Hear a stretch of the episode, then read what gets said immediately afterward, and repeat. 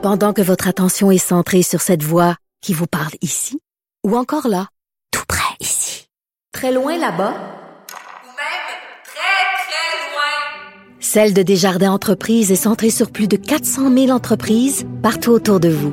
Depuis plus de 120 ans, nos équipes dédiées accompagnent les entrepreneurs d'ici à chaque étape pour qu'ils puissent rester centrés sur ce qui compte, la croissance de leur entreprise.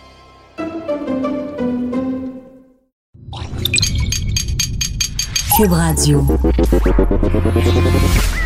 Elles n'ont pas la langue dans leur poche. Elles disent ce qu'elles pensent sans détour. Une heure de remise en question et de réflexion. Geneviève Peterson.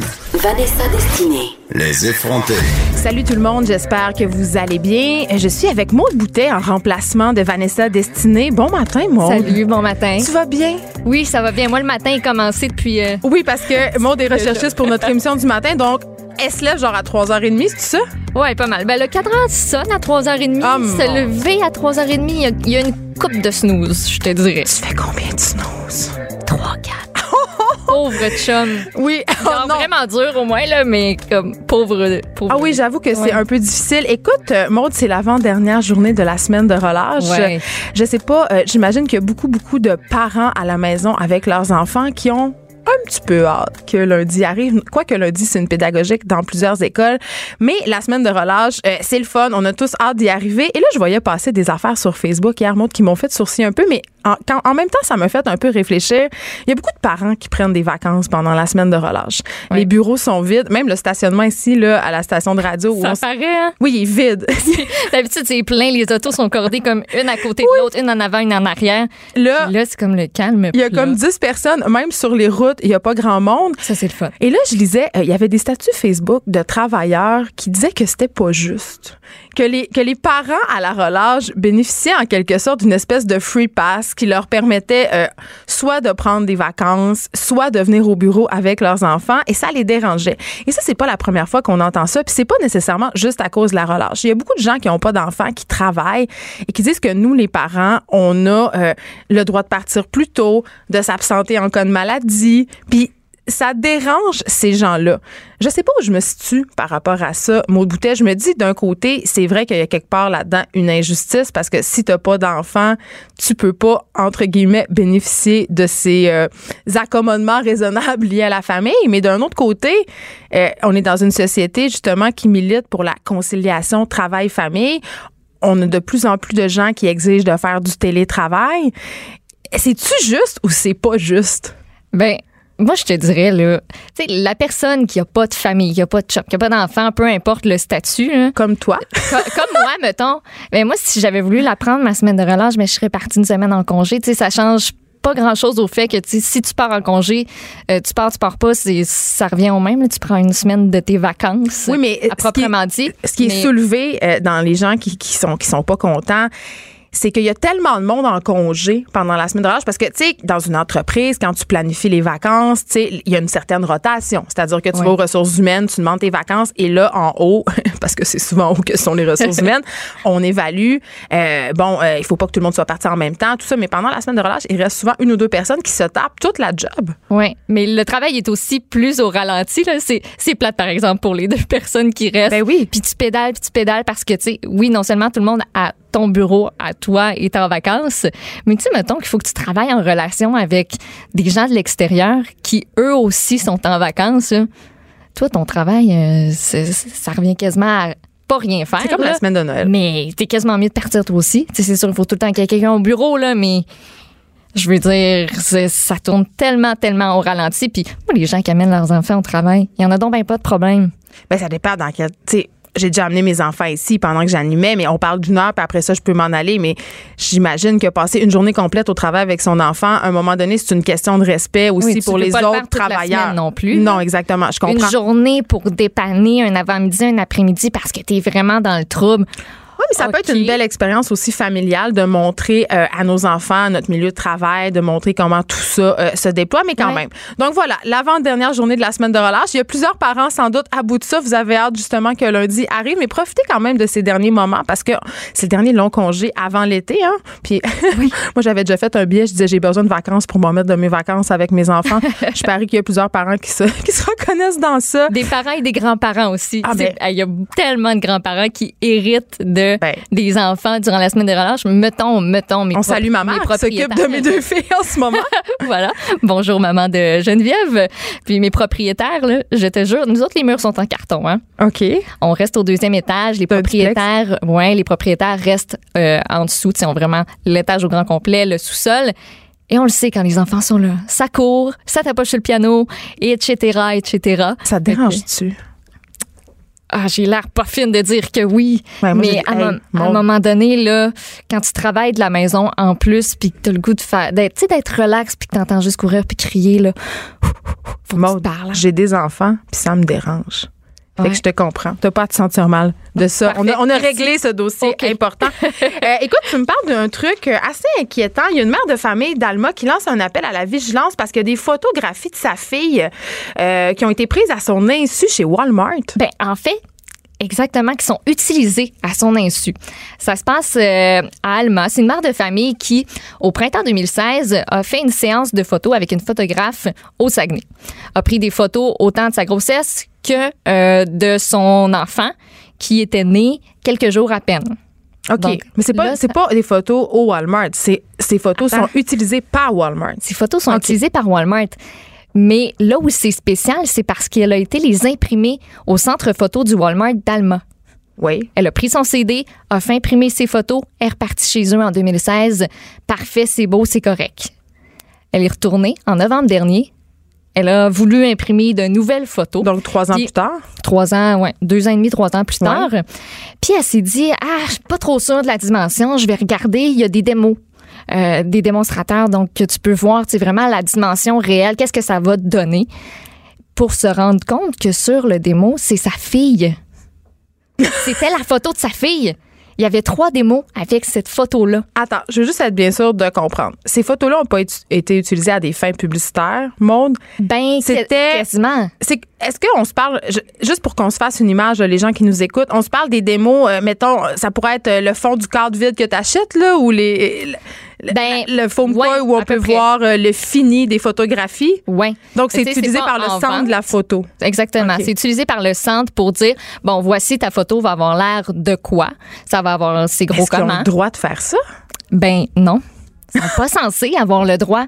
Ça prend, euh, tu sais, une photographe, ça a des droits sur ses photos. Oui, ça prend une Non autorisation seulement aussi ça prend une autorisation et sur le site de Walmart, c'est clairement écrit que Walmart ne l'utilisera pas à des fins publicitaires ou l'utilisera pas tout court. Tu sais, c'est censé, t'es censé imprimer tes photos, puis ça finit là. Ils sont pas censés les garder, me semble. Puis on ça veut dire que ces photos-là ont été gardées. On sait aussi que dans l'utilisation de l'image d'une personne mineure, que ce soit à la télévision ou euh, en photo, on doit obtenir une autorisation parentale. Ben oui, aussi. Donc ça, c'était utilisé à l'insu complète de la mère.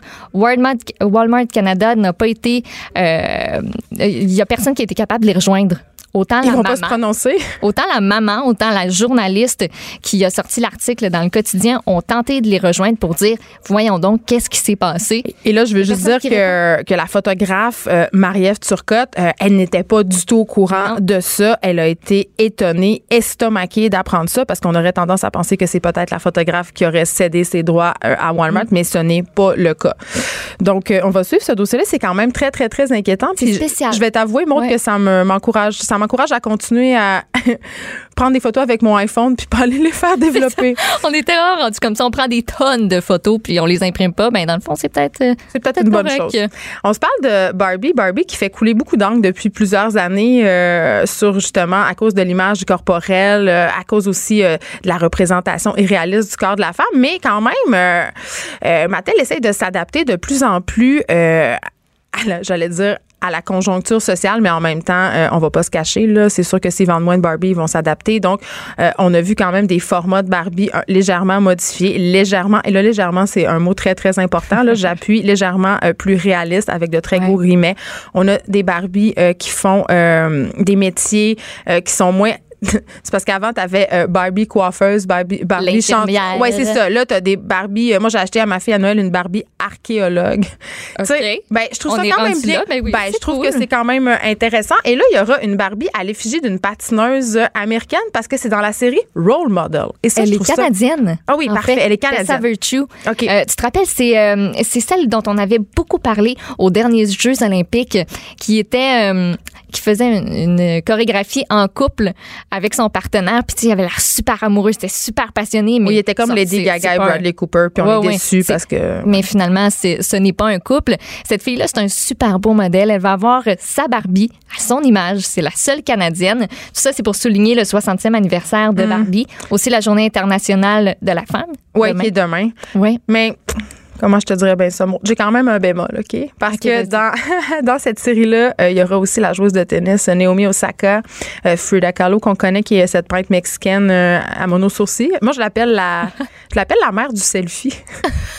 oui. Pour vrai, mais Ben oui, parce qu'elle arrêtait pas de faire des autoportraits d'elle. C'était des genres de selfies. Et il y aura aussi la mannequin Ashley Graham. Euh, la mannequin Ashley Graham, si vous la connaissez pas, là, c'est cette mannequin euh, taille plus euh, qui, euh, qui a été euh, notamment une des premières femmes taille plus à faire la une de Sport Illustrated, le spécial swimsuit que on regarde vraiment pas pour les articles. Hein? Non. Mais quand même, dans cette série Role Model là, je remarque que ben, c'est encore des un peu féminins. Oui, il y a des sportifs, c'est intéressant. Il y a une artiste, un mannequin, mais pourquoi il n'y a pas une femme scientifique?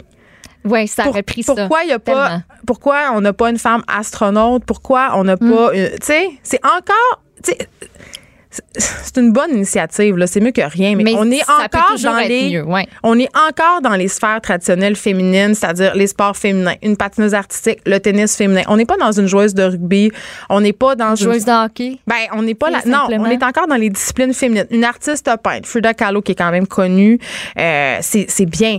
Euh, une mannequin. Tu sais, on on n'est pas. on- on- Ouais. J'aurais Au aimé moins ça. l'image qu'elle véhicule, mais oui, je comprends. J'aurais ton- aimé ça, aimer ça à 100 Une plombière. Ben là, c'est parce que. Il y a- le Je pense qu'il y avait quand même, je pense qu'il y mais- avait quand même une volonté de prendre des figures connues parce que évidemment, comme je disais tantôt, euh, Barbie essaie de plus en plus de- de- d'avoir des métiers euh, comme euh, justement exploratrice. Il y a une Barbie médecin parce qu'avant on avait seulement des Barbies infirmières. C'est c'est vraiment nouveau qu'on a des Barbies médecins. À quand la chirurgienne? À quand la neurochirurgienne? C'est vrai. Meredith Grey dans Dr. Grey. Oui. En parlant de role model, je te parle de Mar- euh, Martha McSally. Je sais pas si tu la connais. Euh, en fait, ça a Depuis aujourd'hui. Oui, c'est ça, parce qu'elle fait, euh, évidemment, elle fait la une de tous les médias du monde. Ça a été la première femme à avoir piloté un avion de chasse au combat, OK, puis commandé un escadron de combat. OK, fait que c'est quand même pas n'importe quoi, là. Elle a 52 ans aujourd'hui. Elle a été 26 ans dans l'armée de l'air. Et on a pu l'entendre mercredi euh, parce qu'évidemment, il y avait une commission euh, de la défense du Sénat qui entendait des victimes d'abus sexuels dans l'armée. Parce qu'on sait que la situation des femmes dans l'armée, euh, depuis quelques années, on en entend beaucoup parler. Il y a une culture de harcèlement sexuel. Il y a eu beaucoup d'agressions. Il y a l'actualité qui a fait un dossier là-dessus il y a quelques années par Noémie Mercier. C'était extraordinaire. Et là, cette elle est devenue sénatrice, euh, Martha McSally. Elle a témoigné et elle a dit qu'elle avait été agressée. Elle n'a pas voulu dévoiler euh, le nom de son agresseur. On sait seulement que c'était un officier euh, qui était en pouvoir, c'est-à-dire c'est son supérieur hiérarchique. Elle dit j'ai été pourchassée et violée par un officier supérieur. Et moi, ce qui m'a vraiment fait de la peine, ce qui m'a révoltée, c'est qu'elle dit Dès mon entrée à l'armée de l'air en 1984, les agressions et le harcèlement sexuel étaient courants et les victimes souffraient de plus en plus, souffraient en fait le plus souvent en silence. Et elle aussi, elle a souffert en silence, puis elle a expliqué pourquoi. Elle a dit quand je me suis fait agresser, euh, j'avais honte. Je pensais que c'était de ma faute. Et j'ai gardé le silence. Je me pensais forte, mais je me sentais impuissante. Puis elle a, eu vraiment l'impression que quand elle a raconté son histoire, que le système la violait à nouveau. Donc voilà, c'est très triste, mais c'est quand même une démarche importante pour justement changer cette culture-là, cette culture qui est un peu une culture euh, de boys club qui est propre euh, à l'armée, mais qui est propre aussi à, à plusieurs milieux. J'espère que ça va changer les choses. En tout cas, ça fait beaucoup parler, euh, monde, cette histoire-là Elle a aujourd'hui. passé 26 ans. hein, Oui, c'est ça. l'armée de l'air. 26 ans. 26. Mais 26 ans à se taire. C'est ça. C'est ça le pire. Puis est-ce qu'elle était au contact de son agresseur tous les jours? Ça se peut. L'histoire ne le dit pas, mais tu sais, même si tu n'es pas en contact direct avec ton agresseur, ce que ton travail représentait avant ça, c'est plus la même chose après. Les événements. Puis quand même, tu sais, elle dit j'ai pas pris la parole pendant tout ce temps-là parce que je me sentais pas assez forte, mais aujourd'hui elle est forte, elle devient en quelque sorte une espèce de modèle justement pour les autres femmes qui ont été victimes d'agression, mais c'est pas facile de se tenir en avant de la commission puis de raconter tout ça puis de- puis évidemment sur les médias sociaux, il y, a, il y a- bon, il y a beaucoup de commentaires positifs, mais tu sais ce que c'est, il y a quand même aussi beaucoup de fiel qui se répand. Alors voilà. T'as quel âge Maude? Moi, j'ai 23, bientôt 24. OK, donc t'as pas connu comme moi la mode dans les années 90 euh, Calvin Klein qui fait un grand retour là Calvin Klein euh, on, on voit beaucoup les sous-vêtements, les chandails avec le, le logo. Ouais, mais, mais dans j'ai un sac à dos. Moi, justement, Ben, c'est ça. Calvin Klein, c'était pas voulu, mais Ben c'est ça. Mais dans les années ouais. 90, euh, il y a eu la mode. euh, Calvin Klein a fait des campagnes qui ont fait beaucoup parler euh, avec des, man- des mannequins, des égéries comme Kate Moss, euh, qui était pas tellement connue. C'est vraiment Calvin Klein qui l'a mis sur la, sur la map. Mais c'est une marque qui s'est aussi euh, butée à beaucoup de commentaires négatifs parce que ça a été les, un peu les premiers à utiliser les mannequins au style un peu androgyne, héroïnomane. Ils ont, ils ont été accusés de faire la promotion des troubles alimentaires. Donc, Calvin Klein a toujours été une marque qui a fait énormément parler. Et là, elle fait encore parler d'elle aujourd'hui parce que Calvin Klein a décidé d'abandonner la mode de gamme. Parce qu'on sait, euh, bon, que le Calvin Klein streetwear, c'est une chose, mais il y avait aussi à la semaine de la mode tout le temps des gros défilés, des événements euh, qui étaient tenus par leur marque plus haut de gamme. Et là, ils ont décidé euh, de mettre la clé dans la porte. J'ai envie de te dire, je sais pas si c'est ça la raison, mais j'ai envie de te dire que c'est un peu logique parce que quand les grandes marques se mettent à faire du streetwear, on dirait que même si c'est pas le même nom, même si leur, leur Ouais. marque haut de gamme, il y a une petite variante, là, c'est Calvin Klein avec euh, 205 W39 euh, New York, là, tu sais, c'est, c'est- bon. on dirait que ça perd de son lustre. On a une espèce de perte d'exclusivité, une perte de ce côté exceptionnel réservé à l'élite qui fait que tu as envie de payer une robe 6 000 américains. Puis si tu veux juste la marque, pourquoi tu prendrais la Ben, marque la plus chère? C'est parce qu'ils ont beaucoup misé sur leur logo. Calvin Klein. Tu sais, c'est pas comme des marques comme Hermès où le logo est très discret, euh, des, des marques euh, haut de gamme, euh, tu sais, qui sont qui misent sur la confection, la discrétion. Tu sais, c'est vraiment un peu comme Versace ou. euh, Ben, euh, Michael Kors aussi. mais Michael tout- Kors, c'est pas. Ouais, mais. Mais Je comprends, ouais, ils font pas dans d'autres même, euh, coutures. Tu sais, Calvin Klein, ils sont allés dans l'autre Mais ça, ça repose beaucoup, tu sais, sur, Ben, sur le logo. là, sur le que logo. content de le porter puis de montrer que tu t'es Ouais. payé ça. Donc, je pense que c'est tout simplement plus rentable pour la marque de faire du haut de gamme parce que les gens qui achètent ce type de produit-là, ben, ils veulent justement euh, être reconnus comme faisant partie de l'élite. Donc, si tout le monde porte Calvin Klein, pourquoi euh, toi, membre de l'élite, tu le porterais? Il y a un. Marc Jacob a réussi quand même à faire quelque chose, un, un tour de force. Il a créé euh, la collection Marc par Marc Jacob, qui est une collection quand même haut de gamme, accessible. On parle de sacs à main qui se vendent 600 dollars. Bon, Accessible. vraiment relax, tout le monde, on peut s'en payer chacun deux, trois la Il y semaine a pas prochaine. de problème. Mais- c'est une coupe d'épicerie. C'est qu'il a su conserver un espèce de côté justement inaccessible. C'est que même sa marque streetwear, elle est quand même réservée aux gens qui gagnent beaucoup de sous. Contrairement à Calvin Klein, tu peux aller t'acheter un jeans au Simons à 125 puis tu vas pouvoir l'avoir ton logo Calvin Klein. Donc Calvin Klein qui abandonne euh, la mode euh, haut de gamme. Euh, J'ai envie de te parler d'Amazon. Est-ce que tu achètes des livres sur Amazon? Euh, Est-ce que, non, tu vas non. m'avouer ça à moi, non, non, auteur, non, moi? non, non, non. Je n'achète pas de livres sur Amazon. Moi, j'aime ça aller à la librairie, entrer, feuilleter. Euh, tu sais, le sentir, là, la couverture, c'est niaiseux, là, mais puis moi, lire un livre sur une tablette, c'est un gros nom. Je suis pas capable. Mais en même temps, tu peux commander des livres papier sur Amazon. Oui, je sais, mais tu sais, juste le fait d'aller choisir son livre. Ouais. Je vais te faire à la un- librairie Ouais. puis dire OK, moi, c'est lui que je veux. Ouais. Je, je sais pas, moi, c'est un. C'est comme un petit rituel, hein, dans un sens. Faut que je te confie quelque chose. Vas-y. J'achète des livres sur Amazon. Je suis une auteure. Honte à toi. J'encourage. Il J'encourage. n'y a aucune honte. Oui, oui, hey, pour vrai. Mais non. Ah non, moi je Oui. trouve ça honteux. Ah oui, pour vrai. La raison pour laquelle j'achète des livres sur Amazon, c'est euh, premièrement, euh, j'achète aucun livre québécois sur Amazon. Ça, je dois le dire. Je me fais un point d'honneur d'aller dans des librairies, euh, des librairies de grandes chaînes ou des librairies indépendantes. J'essaie d'encourager ma librairie de quartier, librairie Pauline. Allô, je les salue. Mais j'essaie le plus possible de faire ma part pour la littérature. Mais Amazon, qui essaie quand même de plus en plus de gagner du terrain et là de gagner du terrain physique, c'est-à-dire qu'ils ouvrent des librairies Amazon, des librairies pop-up avec les livres qui sont le mieux cotés. Tu sais, les auteurs qui ont vraiment besoin Oui. d'avoir euh, de l'exposure. Mais attends, c'est ça qui est, c'est ça Je qui ça est, plate un peu. c'est ça qui est poche monde. C'est ça qui me fait, qui me vient vraiment me déranger. c'est qu'en quelque part, et ça, c'est la même chose que, mettons, les livres vendus chez Walmart ou au Costco, c'est qu'on vend juste certains auteurs. Donc, qui sont bien cotés, donc évidemment qui ont un Ouais. succès populaire. Donc, on contrôle en quelque sorte l'écosystème du livre et on empêche les gens euh, ben, de faire leur choix puis de découvrir aussi des auteurs, tu sais. Mais oui, c'est pas parce que c'est pas populaire que c'est que c'est pas bon puis que ça gagne pas à être connu. Ben exactement. Donc c'est ça. Fait Amazon ouvre des librairies puis au lieu de peut-être, je sais pas, il pourrait faire une section découverte. Il pourrait faire des sections où justement il y a pas les meilleurs livres parce qu'on sait que les livres qui sont le mieux cotés sur Amazon, malheureusement, mais en même temps, j'ai l'air, d'une grosse snob. J'en consomme aussi de ces livres-là, mais non, on en lit tous là. oui, mais tu sais. c'est euh, fun aussi de pouvoir élargir ses horizons. Ça peut être euh, les livres de recettes ou euh, genre les livres de croissance personnelle. C'est les livres qui se vendent le plus. Il y a, a pas beaucoup de place à la littérature, entre guillemets. Euh, il y a beaucoup de livres américains, beaucoup de livres en anglais. C'est sûr que là, on parle de boutiques qui vont ouvrir aux États-Unis, en France. Et là, il y a quand même une levée de bouclier en France en ce moment. Il y a des libraires qui sont en train de s'organiser pour essayer... euh, pour essayer euh, de contrer ça, d'essayer de, de faire euh, volte-face, d'offrir une alternative, mais je- je- ils vont pas réussir. C'est comme impossible de se battre contre ce géant qu'est Amazon. Donc voilà, c'est une triste nouvelle, je trouve. Pour c'est une bonne nouvelle pour Amazon, mais une triste nouvelle pour euh, l'écosystème de la littérature. Un regard féminin sur l'actualité. Des opinions différentes. Jusqu'à 10 heures. Les effrontés. Et oui, on vous reparle encore euh, de l'affaire Michael Jackson. Vous savez euh, qu'a été diffusé euh, sur les ondes d'HBO Crave au Canada dimanche et lundi dernier un documentaire qui fait, en fait, qui a fait jaser avant euh, Living Neverland et qui fait jaser encore euh, après sa diffusion.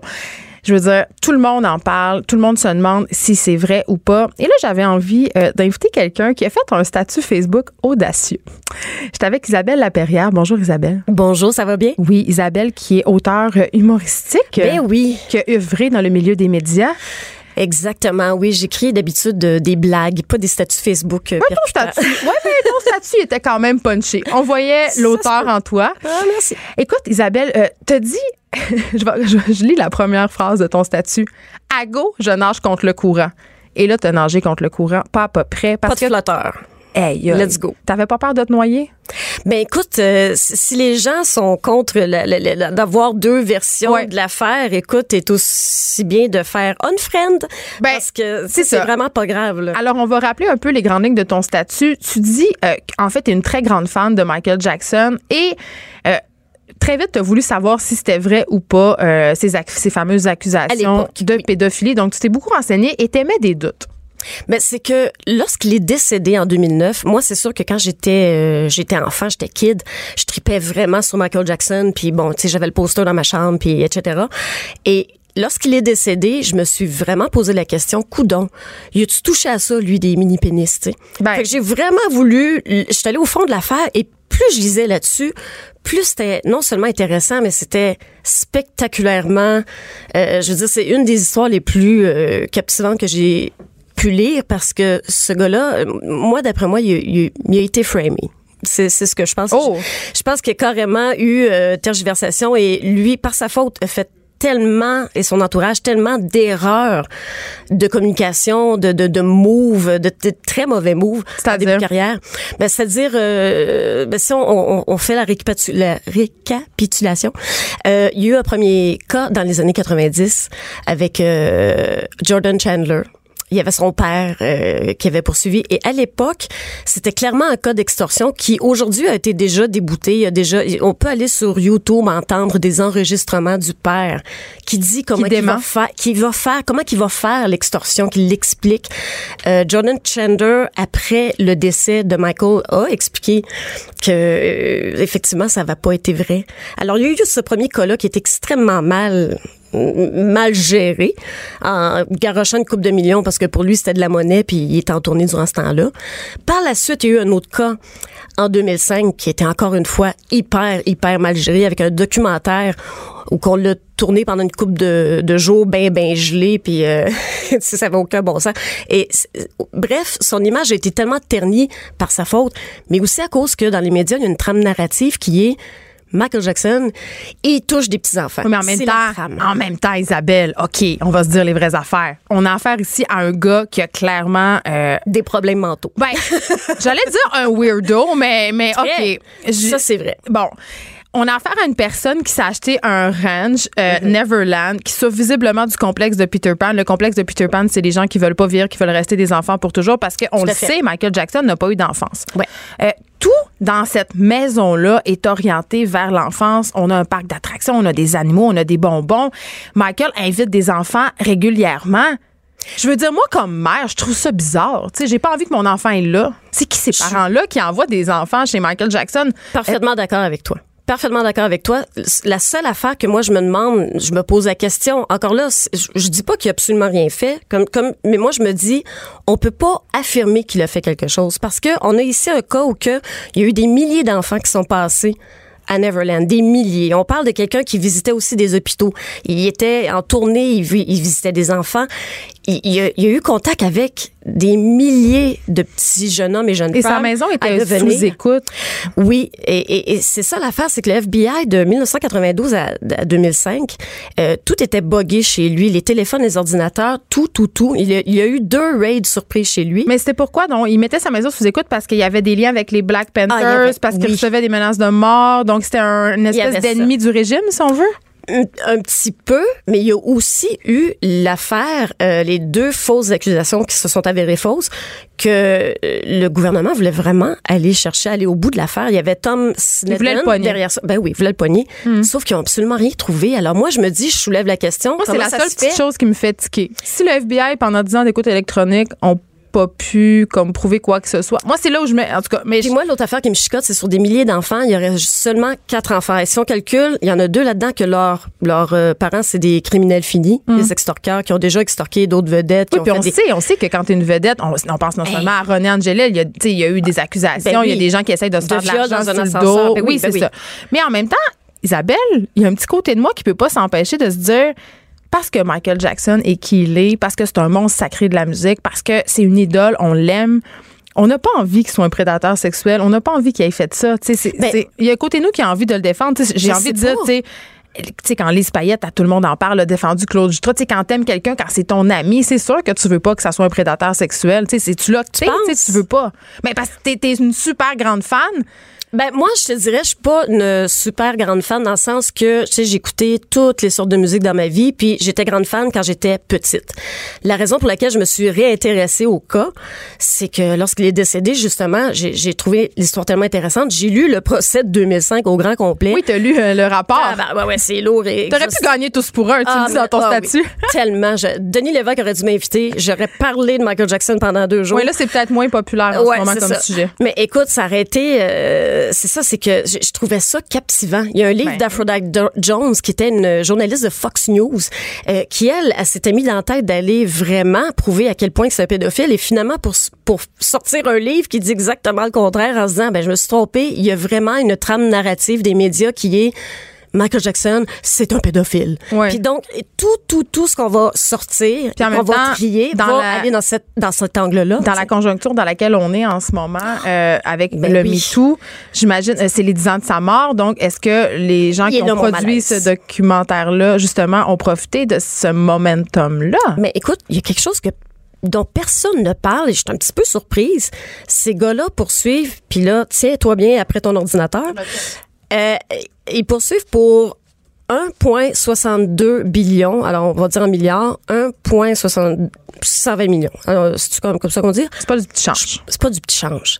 Et là, ils poursuivent les compagnies. Euh, ils ont été déboutés par deux fois auparavant. Et puis là, par hasard, ils sortent ça au 10e anniversaire. Ils, ils ont, ils ont Mais c'est sûr re- que c'est pas un hasard, Isabelle. C'est sûr que Ben, HBO, qui est quand même, qui sont, et là, ils connaissent leur ils ont été déboutés. Et là, ils veulent aller en appel avec cette histoire-là pour aller chercher 1,62 milliards. Je le rappelle, le montant est astronomique.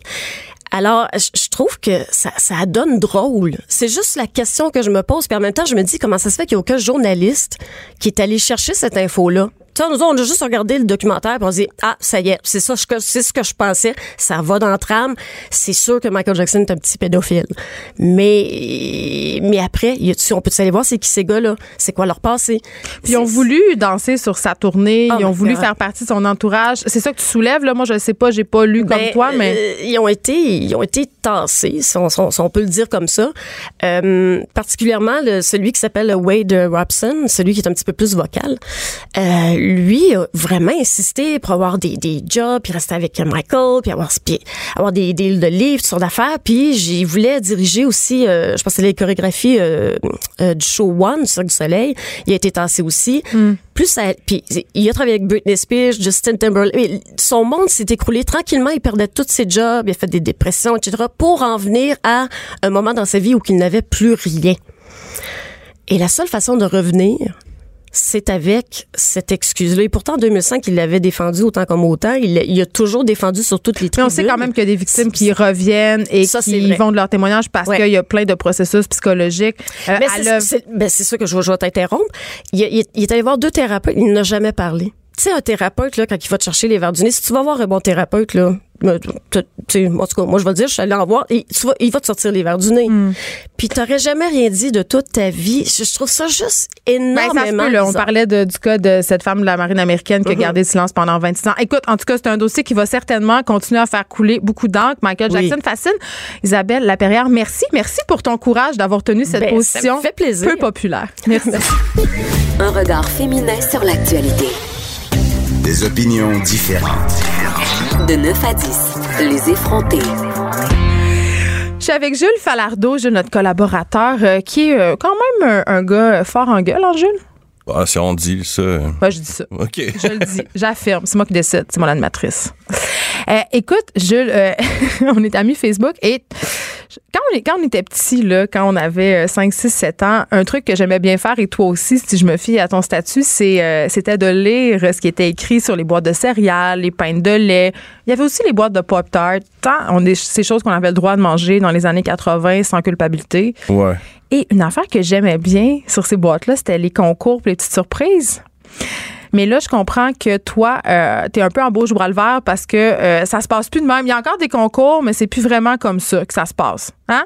Ben, en fait, moi, c'était plus au niveau humoristique à la base, là, tu je- Mais c'était quand même un Parce peu que je me rappelle la joie que ça procurait de- d'ouvrir une boîte de Cheerios et de trouver un frisbee, tu qui, qui t'occupait pendant Hey, comme. c'est gros un frisbee. T'as-tu vraiment Non, déjà non, mais c'est des petits frisbees Ah, qui volaient ça. pas vraiment, c'est ça. Mais après ça, euh, quand je regarde, tu sais, en vieillissant, tu vois les concours sur ce genre d'affaires-là, c'est toujours, ah, venez vous inscrire sur notre site, scannez telle affaire, puis, euh, ben moi, j'avais déjà fait des recherches sur ce genre de, de, de concours-là. Comment, en fait, c'est vraiment moins euh, innocent que quand on était petit. là. Mais c'est ça, parce que quand on était petit, on n'avait pas grand-chose à faire. Puis la seule chose qu'on pouvait faire, c'était souvent écrire une lettre pour dire pourquoi je veux gagner un voyage à Orlando. Fait qu'il n'y avait pas nécessairement, euh, comme tu le dénonces, euh, parce que je pense que c'est ça dont il est question, d'amassage d'informations. Ouais, exactement. Parce que quand on nous demande, euh, par exemple, de scanner un code QR, moi, je regardais mes filles l'autre matin, je me rappelle plus si c'était avec une marque de mais il fallait aller sur un site pour jouer à une espèce de jeu. La compagnie avait inventé, entre guillemets, un jeu assez simple, mais pour avoir accès au jeu, il fallait entrer ton nom, ton âge, ta ville, puis répondre à trois, quatre questions. Fait que j'ai pas voulu. Ben, tant mieux. Parce qu'en fait, euh, je, sais, je sais pas exactement c'est quoi les législations sur ce genre de concours-là destiné aux enfants, parce que c'est quand même inquiétant. Mais tu sais, c'est tout dans le respect de la vie privée, dans le comment on, on possède tes informations et on les utilise. Puis je me rappelle, euh, qu'est-ce qui m'avait amené à ça, c'était à propos du lait en poudre et euh, des cartes de fidélité à la base de la compagnie Carrefour en France. Euh, Il y a une femme, par exemple, qui expliquait que euh, fait de l'incontinence. Et puis, il y a plusieurs compagnies qui sont au courant qu'elle fait de l'incontinence parce qu'elle a une carte fidélité Carrefour, elle achète des couches.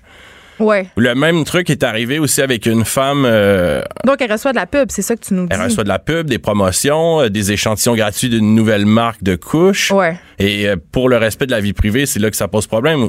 Je te raconte une petite histoire. Quand j'étais enceinte de ma première fille, qui a maintenant 12 ans, donc ça fait quand même euh, quelques années, euh, il y avait la compagnie Nestlé, que t'aimes beaucoup, hein? Ah, ben ça tombe bien. beaucoup, ça sais. tombe bien, ouais. Je sais. Euh, la compagnie Nestlé euh, offrait, je sais pas si c'est encore le cas aujourd'hui, mais quand tu étais enceinte de 7-8 mois, tu pouvais t'inscrire sur leur site Internet. OK, c'était l'âge d'or des forums de discussion. Et là, quand tu accouchais, ils t'envoyaient un beau petit sac à dos. Tu sais, un sac à couche dont toutes les mamans et les papas ont besoin là, Ouais. pour pouvoir trimballer euh, leurs choses. Et dans ce sac à couche-là, il y avait euh, des bons rabais, évidemment, pour du lait en poudre. Il y avait une canne de lait en poudre et il y avait 3-4 autres bébelles. Évidemment, cette, tout le monde, tout le monde, toutes les mères, sans exception que je connaissais, commandaient ce sac à dos-là sans se poser de questions, sans se dire, écoute, un, je leur donne des informations personnelles, c'est-à-dire, je suis enceinte de tant de semaines, mon enfant va naître telle date, voici mon nom, voici mon adresse. Et sans aussi se rendre compte que c'était une pub pour du lait en poudre.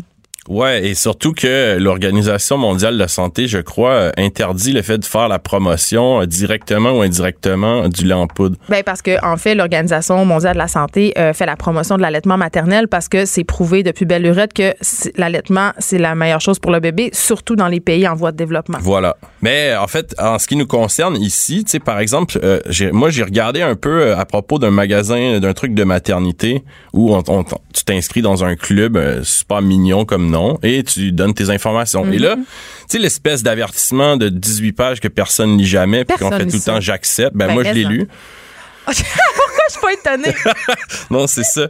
Et donc, euh, ce que ça dit, c'est que on, comment on utilise tes infos, les infos qu'on collecte, et qui dit des trucs comme nous ne communiquerons pas vos renseignements à des tiers qui ne sont pas des sociétés de notre groupe, sauf dans les cas suivants. Et là, on dit si cette, cette compagnie fait partie de ce qu'on appelle un groupe de marketing croisé de cette maternité. Et là, C'est-à-dire qu'on fournit des informations personnelles à que- des compagnies amies de ces marques-là. Exactement. C'est-à-dire que quand tu acceptes de participer au concours, tu acceptes implicitement que tes informations soient données à diverses compagnies. Comme on accepte quand on accepte une carte de points que la compagnie collige ces informations-là et nous fasse des offres ciblées, donc Exactement. amasse des infos à- sur nous. Des algorithmes qui calculent que à tous les deux mois et demi dans la dernière année ou à toutes les T'achètes des t'achètes du, ketchup par Ouais. exemple et là on calcule que ok tu vas t'en venir à proche d'acheter ta prochaine bouteille de ketchup Fait donc essaye cette prochaine marque là exemple Mais en même temps, Jules, Ouais. je veux pas être plate. Je vais, je vais- je vais- ça, ça va être mon commentaire euh, de droite Radio X. Qu'est-ce que ça fait qu'une compagnie, mettons, comprenne mes habitudes de consommation, sache qu'est-ce que j'aime, mettons, on parle de la carte de points, puis m'envoie des offres ciblées pour que j'ai accès à des rabais sur des produits que j'achète déjà. c'est une bonne question je t'avoue mais moi c'est plus comment on, on, on se laisse manipuler on acc- pose pas de questions? Ben oui, et qu'on accepte implicitement parce qu'on lit jamais ces affaires-là parce qu'ils sont là devant notre face. C'est comme l'avertissement d'iTunes là. c'est genre jamais lu. 72 pages, puis on- pour une mise à jour, on va faire oui, oui, j'accepte tout. Mais tu sais, par exemple, ce que ça dit, c'est que le groupe de, de marketing croisé que tu acceptes euh, de partager tes informations, que Nestlé, euh, Ouais. Assurance RBC, etc., ça dit, nous pouvons changer les compagnies partenaires sans préavis, sans vous informer. Et si la compagnie, par exemple, qui a tes informations de maternité est vendue à une autre, tes informations circulent. Et ça dit qu'ils peuvent se retrouver stockés dans les... Si c'est aux États-Unis, par exemple. Et ce que ça dit, l'avertissement final, c'est quand même intéressant. Même si nous faisons tout notre possible pour protéger vos renseignements personnels, nous ne pouvons assurer ou garantir la sécurité des renseignements que vous nous transmettez, de sorte que vous le faites à vos risques. Et là, là. Nous déclinons toute responsabilité à l'égard de tout vol, toute utilisation bonne ou abusive, communication non autorisée, perte, modification ou destruction. À go, on s'en lave les mains. Ben, tu sais, c'est quand même euh, un, un peu inquiétant. Ah, même, euh, je veux dire, des programmes de, de fidélité comme ça, il y en a des tonnes. Et comme Ouais, quelqu'un comme Air Miles, euh, exactement. PC Club, même le Costco. Et Air Miles, tu sais, c'est toujours aussi comment tes informations se retrouvent à une compagnie dont on peut douter de l'éthique. Mais puis en même temps, euh, bon, on fait du pouce un peu sur Hermès, il nous laisse pas beaucoup de temps, mais qu'est-ce que ça donne au final d'avoir des points Hermès? Il faut que tu en aies 8 milliards de dollars. ouais, ouais. pour Pour, que pour ça- gagner une valise de jetons Ben, de pour poker. pouvoir t'acheter un blender, tu sais. Je sais pas. Mais c'est vrai que, bon, là, il y a des gens qui vont nous écrire pour dire Je t'allais en voyage avec mes Hermès, puis c'était super. Mais il a fallu que tu achètes comme pour je sais pas combien de stocks. Tout ça, c'est dans une logique de consommation absolument Ouais. incroyable, Et c'est quand tu, prends- tu prends la peine de regarder les compagnies partenaires à qui on donne tes infos. Et mettons, chez Air Miles, il y a la compagnie Shell. Et Shell est pas reconnue dans le monde pour euh, Son éthique. incroyable. Exactement. Ben, puis en fait, euh, la chose que je trouve euh, déplorable, Jules, puis on va se laisser là-dessus, c'est de dire euh, que même si on sait ça, on est prisonnier de ça. C'est-à-dire que ça fait tellement partie du système, tu sais, qu'on pense à Facebook, par exemple, qui, qui possède des milliers, Ouais, ouais. des milliers, milliers de, de data sur chacun de ses utilisateurs. Tu sais, on a, on a franchi le Rubicon déjà, il est trop tard. Ben, je pense qu'il faut en être conscient d'abord. Puis, tu sais, quand tu lis, quand tu t'acceptes quelque chose sans lire le contrat, c'est toi-même qui, en quelque sorte, un peu responsable de, de ton malheur, si on veut. Est-ce qu'on aurait envie de se dire acheter, c'est voter? C'est un peu cliché, mais c'est quand même ça. C'est notre seul pouvoir. Mais je pense qu'il faut juste être conscient, puis il faut juste faire attention à comment on dispose de. Parce que nos informations, ça a l'air de rien, mais c'est une mine d'or incroyable, mais c'est. Mais oui, puis ça vaut des milliers ça- de dollars. c'est notre vie privée qui est en, qui est en question là-dedans. Tu sais. Geneviève Peterson. Vanessa Destinée. Elle manie aussi bien le stylo que le micro. De 9 à 10, les effrontés. Oh, c'est mon moment préféré de la semaine. Ce moment où Caroline J. Murphy vient m'évangéliser sur euh, les derniers euh, potins du milieu artistique québécois, canadien, international. Mondial, mondial, Oui, mondial. et là, c'est le fun parce que la semaine passée, j'étais à l'hôpital et cette semaine, je déménage. Fait que je suis pas là. C'est- vrai. Je suis encore, encore un peu. Tu, fais vraiment. Mais j'avoue, ça. je suis un peu tout le temps ça en dilettante. J'ai les notifications du sac de chips sur mon téléphone. C'est clair, t'as des alertes. Je sais. Bon, Je- On envoie-tu des alertes? Je suis même pas au courant. mais je pense que t'en envoies pas, mais les alertes sont dans ma tête. Ah, c'est clair. Je suis linkée avec euh, la section potin. Ah oui, ça fait trois minutes. Sac de comme, chips. Donc, qu'est-ce qui s'est passé? Hey, il s'en est passé des affaires cette semaine. J'en doute point. Mais là, oui. Alors, on peut peut-être, on va commencer par chez nous, hein, au Québec. OK. Euh, Il y a Marie-Lou, notre Marie-Lou, de la femme d'affaires derrière le blog euh, Trois fois par jour, Oui. qui malheureusement a dû faire une mise au point concernant son poids. Et là, j'ai Excuse-moi, euh, concernant son dos. Voilà. Ça n'a pas de bon sens. Mais Elle a pris une photo de dos. elle a pris une photo de Grosse dos journée dans pour une fenêtre et c'était une, une jolie photo où elle regardait dehors. Comment on pourrait résumer ça comme ça?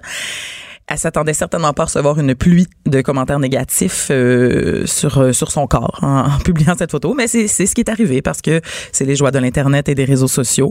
Donc euh, elle a fait euh, un autre euh, un autre partage sur Instagram quelques heures plus tard pour euh, pour dénoncer ça un peu parce que quand même on sait que Marie-Lou il y avait une photo qui accompagnait ce partage-là. La deuxième photo? Oui. oui la, le deuxième partage Elle puis- était assise à sa. Est-ce que c'est la photo de son chat ou la. non c'est la photo d'elle assise à, ta- à sa Elle table. regarde au loin, elle regarde vers l'avenir. Exactement. Ouais. Avec euh, comme une tasse là, dans les mains. Parce que les internautes lui ont reproché d'avoir l'air d'une enfant. Voilà. tu sais. Parce qu'ils trouvent qu'elle est très amincie. Puis là, c'est une photo de dos. Fait que là, il y en a qui disaient, voyons, j'espère pas toi. Voyons, t'as l'air d'un enfant. T'as pas de cul, etc. etc. Hey, les gens, Il ils ont une vie. Les gens n'ont pas de vie. Hey, vous savez, s'il y a des gens qui ont créé à, Marilou des insanités, là, je veux Oui. juste vous dire, vous savez, vous pouvez lire des livres, aller prendre une marche. Hein? Oui. Là, c'est la semaine de relâche, il fait beau. Faites ce qu'ils te font. Faites quelque chose. Tu peux aussi, tu sais, ce qui est vraiment intéressant, c'est que mettons que tu penses quelque chose, tu peux ne pas l'écrire. Ben, voyons donc. non, mais ça reste une option. vrai, on peut pas aller sur les médias sociaux Ouais. dire tout ce qu'on pense. On peut, des fois, quand les gens nous demandent pas notre opinion, ne pas la donner. Je suis renversée. Ouais, c'est ça. Donc, Marilou s'est justifiée comme elle fait toujours parce que dès qu'elle pète, faut qu'elle justifie? Ouais, mais dans ce cas-là, c'était quand même, euh, tu sais, je veux dire, c'était une, une sortie qui rappelait le fait que trois fois par Oui. jour vient de sa, sa lutte contre l'anorexie et, euh, et en fait, une, je dis lutte, mais en fait, elle va cohabiter avec l'anorexie toute sa vie. Donc, elle, Elle dit qu'elle est guérie quand même. elle dit qu'elle est guérie, mais elle dit que des phrases comme ça en trois secondes, ça peut te Ben replonger dans quelques minutes de torture psychologique. C'est les mots qu'elle a employés. Donc euh, voilà, elle est revenue euh, là-dessus et euh, elle a dit que se faire insulter, c'était pas le fun. Ben. C'est peut-être un mauvais résumé que je viens vous faire là, mais allez lire, c'est quand même un bon, une, une belle sortie. C'est un statut fleuve. Voilà. Mais j'espère que Marilou va continuer à nous montrer des photos de son dos. Ah oui, t'as aimé ça, toi? Ouais. Ça a vraiment changé la face du monde. C'est ça que je trouve. Une influençante. Une grosse semaine. Une grosse semaine pour Marilou. Oui. Alors ensuite, euh, Roxane Bruno a demandé sa blonde en mariage. Je sais pas c'est qui? Je savais. Hey, je me suis tellement préparée pour ça. Yes! Alors, Roxane Bruno. C'est une insta, une insta babe. Non, pas du tout. Ah. Alors, c'est une, à la base, c'était une YouTuber, mais elle est devenue chanteuse et elle a eu une, une chanson. Sa chanson a été nommée, sa chanson, je suis pas stressée, à la disque dans les chansons de l'année. Donc, on était beaucoup, là, à regarder le gala. Est-ce que, euh, que Mario Pelcha était fâché contre elle? non. OK. Non, elle est très. euh, Je vais juste être ça parce que. Non, non, elle est très populaire. Là. Ça sonne un peu euh, Cain, rencontre euh, Linda Lemay, rencontre Ah. la chicane. Donc, c'est pas bon. Ben, tous les goûts sont euh, dans l'internet suis pas d'accord. aujourd'hui. Euh, donc, eh, mais, euh, mais YouTubers, mais, mais ça m'étonne parce qu'il y a beaucoup d'enfants qui la suivent. Toi qui as, qui as ça des enfants dans la Mais vie. je surveille pas vraiment ce que mes enfants sont pour, font Ah, sur c'est ça. Internet. Je, je me débarrasse d'eux pendant que je fais la.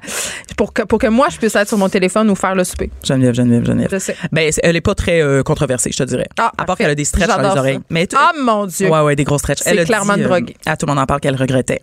D'ailleurs. Ben là, hey, qui, ne- qui a des stress dans les oreilles ne le regrette pas? C'est une Appelez-nous. bonne question. Oui, oui, appelez-nous. Hey, on attend beaucoup d'appels ce matin. Mais Plus sur notre page Facebook, nous expliquer pourquoi vous êtes fait mettre des stretch. On, on comprend pas. Ouais, je sais, je sais. Puis c'est super cher hein, la chirurgie parce que c'est vraiment une chirurgie. Il faut que tu te comme recolles la peau qui est rendue très éloignée Attends, du reste de ton lobe d'oreille. Là, si vous êtes en train de manger votre toast, de boire votre café, faites, faites une petite pause. Ah non. Quand t'enlèves ça, ça pue. Arc. Mais comment là tu J'avais déjà Frenché un gars qui avait des stretch puis les avait enlevés puis j'étais partie. Ça puait le vieux canard à pattes cassées. Ça ne fonctionnait pas du tout. OK, c'est dégueulasse. Je sais. Désolée. Arc, pour vrai? Oui, sachez-le. Mais là, t'as pas Frenché son.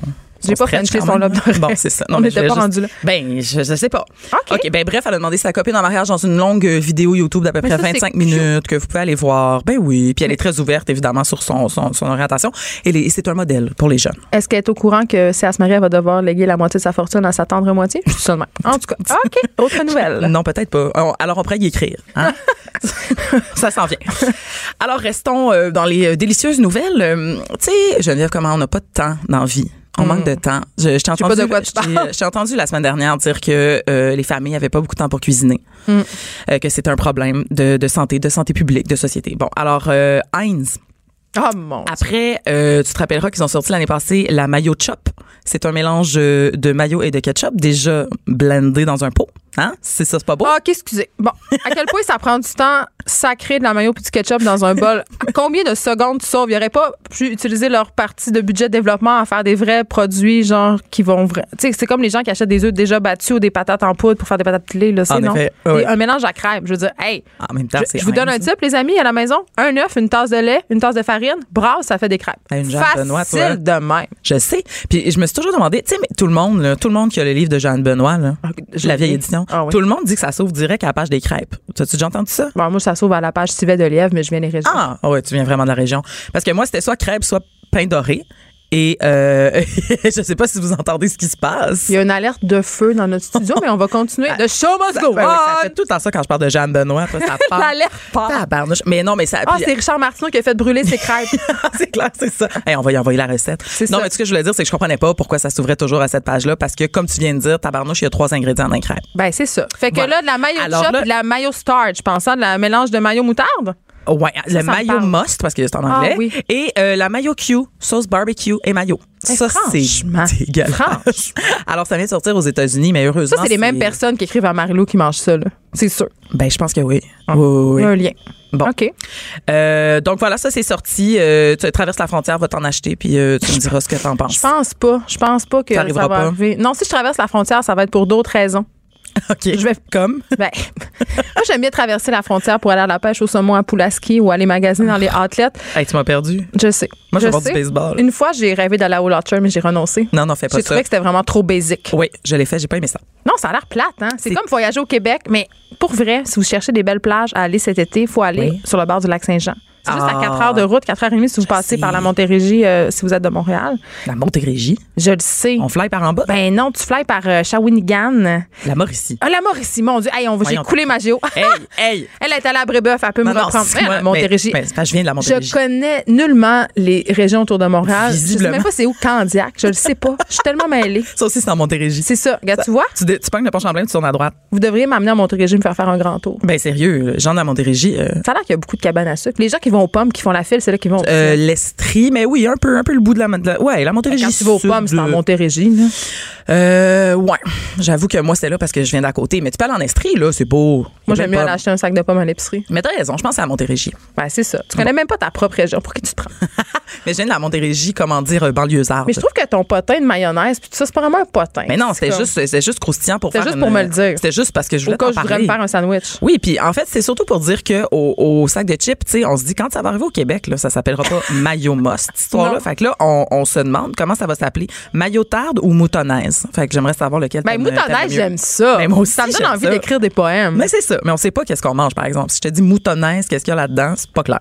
En tout cas, à date, euh, l'alarme de feu s'est vue toujours, puis il n'y a pas encore de boucan ni de feu. Non, nous, on est, de toute façon, on est enfermés au studio. On reste ici. là. Mais il doit y avoir une, il doit y avoir une porte par feu, là. si jamais. On va être les dernières à brûler. De toute façon, on aurait brûlé sur le bûcher au Moyen-Âge, comme les femmes de mauvaise sûr. vie que nous sommes. C'est sûr. Et de toute façon, on est là pour les bonnes raisons. là. Je veux dire, euh, informons le public jusqu'à mort. Jusqu'à la ce que fin. mort Si on meurt, ils vont se rappeler nous, ils vont dire ils ont, ils ont été au micro jusqu'à la fin. Jusqu'à la fin, ils nous ont dit ce qui se passait avec les Kardashians. Oh, peut-être que je vais m'en aller là plus tard. Peut-être. Oh yes, j'ai tellement hâte. Mais là, avant, j'ai le goût d'un petit jeu, Geneviève. Oh yes, j'aime ça les jeux. Parce qu'on a, on a, on a dressé une petite liste de ceux, en- des domaines d'études de vos vedettes. Ah mon dieu. Québécoise, Hey, tu sais bien que je l'ai vu, tu sais bien que je l'ai vu. Ah, mais Moi, suis une vedette. jouer. Pourquoi je suis pas dans l'article? Bon, on va jouer avec le public. Geneviève, Mais pourquoi je suis pas dans l'article? Moi, j'ai étudié en sociologie des religions. Parce Pourquoi c'est pas là? Je suis une grande vedette internationale. OK, ben écoute. En tout cas. Geneviève, en quoi t'as étudié? Peux-tu le répéter? J'en rappelle plus. Bon, parfait. Alors, Cœur de pirate et Marc Hervieux. En littérature. Exactement. Et en graphisme. Non, je dis exactement. Qu'est-ce que c'est ça? tu veux tellement que j'ai raison. Je voulais tellement Je t'ai t'aider. mystifiée. C'était en graphisme, Geneviève. mystifiée. Ah, OK, OK, OK. T'es- OK, mais la littérature, Mais- attention, Patrice Michaud, Catherine Levac et Fanny Bloom. Ben, c'est pas tellement étonnant. C'est- Non, Catherine ça, ça, a écrit c'est ses spectacles. Mais, euh, ouais, OK. Cela est pas étonnant, OK. OK. Mais Jean-François Mercier, En actuariat. bravo. Ça m'a beaucoup C'est gênant impressionné. comment tu sais tout ça. Mais moi aussi, ça m'a ça m'a impressionné. On le salue. Mais il a mal viré.